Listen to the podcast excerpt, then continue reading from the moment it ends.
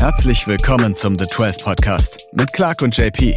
Zwölf legendäre Deutsch-Rap-Momente. Whisky und Rap haben viel gemeinsam. Man kann sie mit einfachen Mitteln produzieren. Und durch Skills und Hingabe werden aus ihnen beeindruckende Kunstwerke. Gemeinsam mit Chivers Regal suchen wir nach den Momenten der Rap-Geschichte, die die Zeit überdauern. Immer im Zeichen der Zwölf. Herzlich willkommen beim The 12 Podcast. Eine Hallöchen. neue Folge hier mit mir, Clark, und dem immer noch großen JP, JP, Dankeschön. der mir in JP. dieser Folge erklären wird, warum UFO der Man ist, wenn es darum geht, äh, wer Trap nach Deutschland geholt hat. Ich meine, es gibt andere Namen, aber Safe. UFO ist der Man. These. Und du lieferst jetzt die Argumente. Ich liefere die Argumente. Okay, also vorweg, wie du schon gesagt hast, er ist nicht der Erste gewesen, der quasi den Ansatz von Trap nach Deutschland gebracht hat. Vorher gab es schon einen Flair, der hinter blauen Augen Und blaues Blut. blaues Blut auch schon Trap äh, versucht hat, auf Deutsch umzusetzen.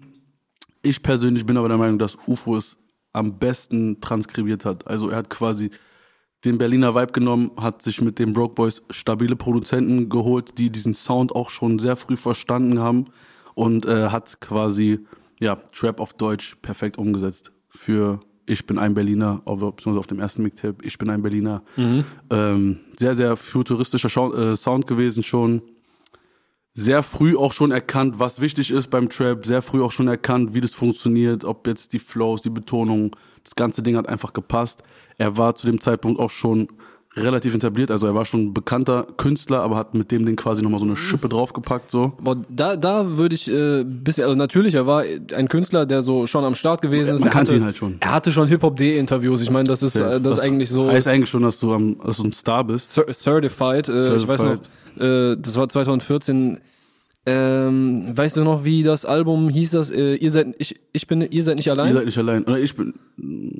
ich glaube, ihr seid nicht allein. seid nicht allein, äh, auf jeden Fall war er da bei Toxic noch damals, äh, glaube ich, in der alten Bude und die haben auch ein Interview gemacht über äh, fünf äh, Graffiti-Writer, die man kennen muss und so. Mhm. Aber ich finde, mit Ich bin ein Berliner hat quasi so eine zweite Karriere angefangen, ne? Weißt du, auf Safe, safe, dem Album safe. davor war, waren so funky Einflüsse und er hat also sehr viel rumprobiert und so, also dieser Experimentierfreudigkeit war auch da schon am Start. Ich glaube, das war dann auch am Ende der Schlüssel, warum es bei ihm so funktioniert hat. Also er war schon immer offen für neue Sachen. Ja. Er hat sich auch nie irgendwie geschämt, neue Sachen auszuprobieren. Das hast du ja auch manchmal bei Artists, wenn die sich nicht so ganz sicher sind, dann hörst du das einfach raus. Und er war, glaube ich, von Anfang an schon, okay, das ist mein Film, so das will ich machen. Das fing, glaube ich, mit diesem Hoodridge exklusiv an, wo der auf diesem Waka Flocka Hard in the Paint Beat äh, das erste Mal auf jeden Fall so seine ersten Trap-Versuche gestartet hat. Und äh, mit der Single Ich bin ein Berliner ging das Ding halt komplett einmal steil so. Ne? Und dann begann auch die legendäre Mixtape-Reihe. Ja. Ich bin ein Berliner. Äh, wir wollen euch ja hier in dem Podcast immer äh, ikonische Momente vorstellen und äh, da finde ich, bietet sich dieser Song halt aus mehreren Gründen an. Also erstmal, es ist auch immer so ein bisschen schwer zu greifen. Ne? Also du kannst es teilweise versuchen, bei Palmen aus Plastik zum Beispiel irgendwie mit so Zahlen zu unterfüttern und sagen, yo, Platin, Gold, äh, Diamant, zwei Singles, bla. Äh, das funktioniert jetzt, glaube ich, bei so einer äh, neuen subkulturellen Strömung, die sich gerade breit macht, wie jetzt hier bei Ich bin ein Berliner zum Beispiel, nicht so gut. Ja. Äh, das ist eher so ein, so ein Gefühl auch, was man dann vielleicht gehabt hat, als man es selber mitbekommen hat. Ne? Ich war damals 2015 äh, relativ frisch noch bei hiphop.de, noch kein Jahr. Und ich weiß nicht, ich kann es ja auch schwer in, äh, in halt irgendwie quantifizieren, aber man hat irgendwie gefühlt, okay, da passiert gerade wieder was, ne? Safe. Äh, dann gab es auch später diesen Remix, so Sido war drauf, ich glaube, äh, Cracker Valley, BTNG und ich meine Hengst. Ja. Ne, also schon Namen auch, die man aus Safe. Berlin so kennt. Und ich finde, das ist dann auch schon wieder so ein Zeichen, okay, die, die checken's auch. Die, die haben gefühlt, da, da ist irgendwas am Start. Ne? Da, kommt irgendwas gerade um die Ecke, was man da, glaube ich, noch nicht so richtig greifen konnte, was Ja. aber so Sinn gemacht hat. Und äh, was halt auch gezündet hat. Ich, was ich noch sagen wollte zu der Zeit, also es war einfach auch, das Momentum war einfach richtig. Streaming fing gerade so an, du konntest Musik ganz anders monetarisieren. Du hattest einen ganz anderen, also das Publikum hatte einen ganz anderen Zugang zur Musik. So, ne, die, die Generation, die damals so am, am Zahn der Zeit war, hast die Spotify gemacht, du konntest ganz, ganz anders Musik konsumieren, was natürlich auch äh, maßgeblich dafür gesorgt hat, dass das Ding so einen, so einen krassen Hype hatte. So. ja. Würde ich jetzt mal behaupten. Das und halt wirklich der neue Sound, ne? Also wir hatten uns vorhin schon mal drüber unterhalten. Und äh, was ich eigentlich ganz geil fand, ist, dass du meintest, so, da, das ist vielleicht auch der Punkt, Äh, viele werden das auch, äh, viele haben das, glaube ich, auch kritisiert zu der Zeit und Ja. vielleicht auch bis heute, dass halt äh, die Beats einfach immer mehr eine Hauptrolle eingenommen haben. Ne? Das soll jetzt gar nicht irgendwie UFO äh, schmälern oder so, sondern halt auch mal ein bisschen äh, Fokus darauf Oft legen. an die Produzenten vor allen Dingen auch geben. Genau, das halt äh, bei, bei so Trap Beats, ne, der, der muss scheppern, der muss Voll. eine gewisse Atmosphäre haben und so und mit dem Rapper harmonieren und das haben die Broke Boys damals einfach sehr, sehr gut geschafft. Ne? Du hast gerade auch schon äh, Flair zum Beispiel angerissen. Mhm. Der hatte zwei Alben, auf denen der diese, diesen Südstaaten-Sound so, ein- so auf jeden Fall Genau. aufgegriffen hat. War vielleicht noch ein bisschen früh und war auch nicht dieser Trap, der dann zu der Zeit gerade mit diesen heftigen 808-Beats so auf, auf richtig allgemein in dieser Zeit lag es halt auch daran, dass die, wie du schon gesagt hast, die Produzenten, ich weiß nicht, woran es lag, aber das äh, vom Gefühl her war das einfach äh, in dieser Zeit, dass sich sehr, sehr viele Produzenten, ob es jetzt äh, Broke Boys, ob es ein SOTT war, Jimmy Torrio. Jimmy Torrio, viele äh, einfach so krassen Standard schon hatten vom, vom Sound her, so dass es einfach auf einem Level war mit dem, was gerade in Amerika angesagt war. Und Ja. das war auch, glaube ich, maßgeblich daran beteiligt, dass es hier so gezündet hat. Die Beats waren einfach krass. Du hast es wieder im Club spielen können. Es lief auch wieder Ja. Deutsch-Rap im Club, weil die Produktionen so krass waren. Und es und was auch ein sehr sehr wichtiger, oh, sorry, wenn ich unterbreche, Alles aber gut. Äh, du konntest auf Konzerten im Clubs, es es war ja nicht mehr, es war nicht mehr der hier. Ja, also es war nicht mehr nicht, nicht die Hand in der Luft und dazu im, im Takt Ja. so äh, auf Boom Bap äh, mit der Hand wackeln. Es war völliges Sondern- Ausrasten.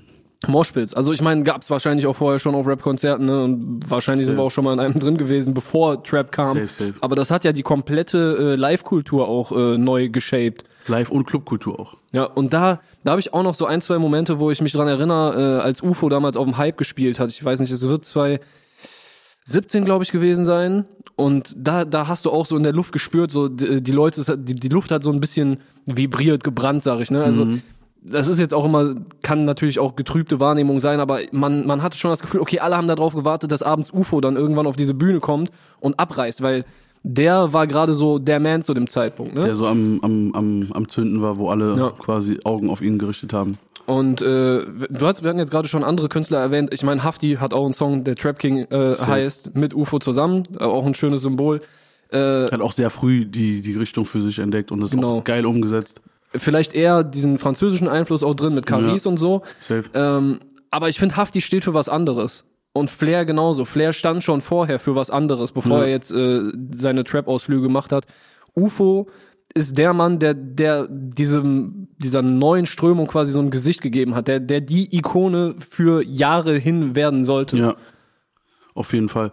Also dem kann ich eigentlich nichts hinzufügen. Wie gesagt, er hat halt einfach das Momentum für sich genutzt, hat aber auch diesen Film perfekt umgesetzt. Also er hat das auf jeden Fall auch studiert gehabt. So, es war ja nicht so, dass er das einfach gemacht hat, weil er dachte, ja, das ist jetzt das nächste Ding so, sondern Ja. er hat das da zu 100% gefühlt. Hat äh, die, die drei Mixtapes, die vor dem ersten Album oder beziehungsweise vor dem ersten Trap-Album äh, rausgekommen sind, richtig geil aufgezogen. Also es war eine konstante Steigerung auch immer da vom Sound her, von der Entwicklung.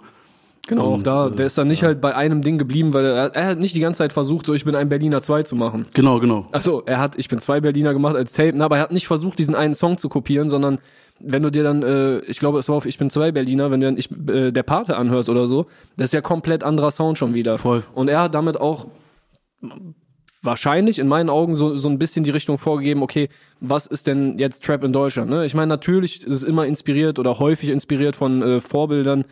Metro Boomin zu der Ja. Zeit, ne? Wer war noch?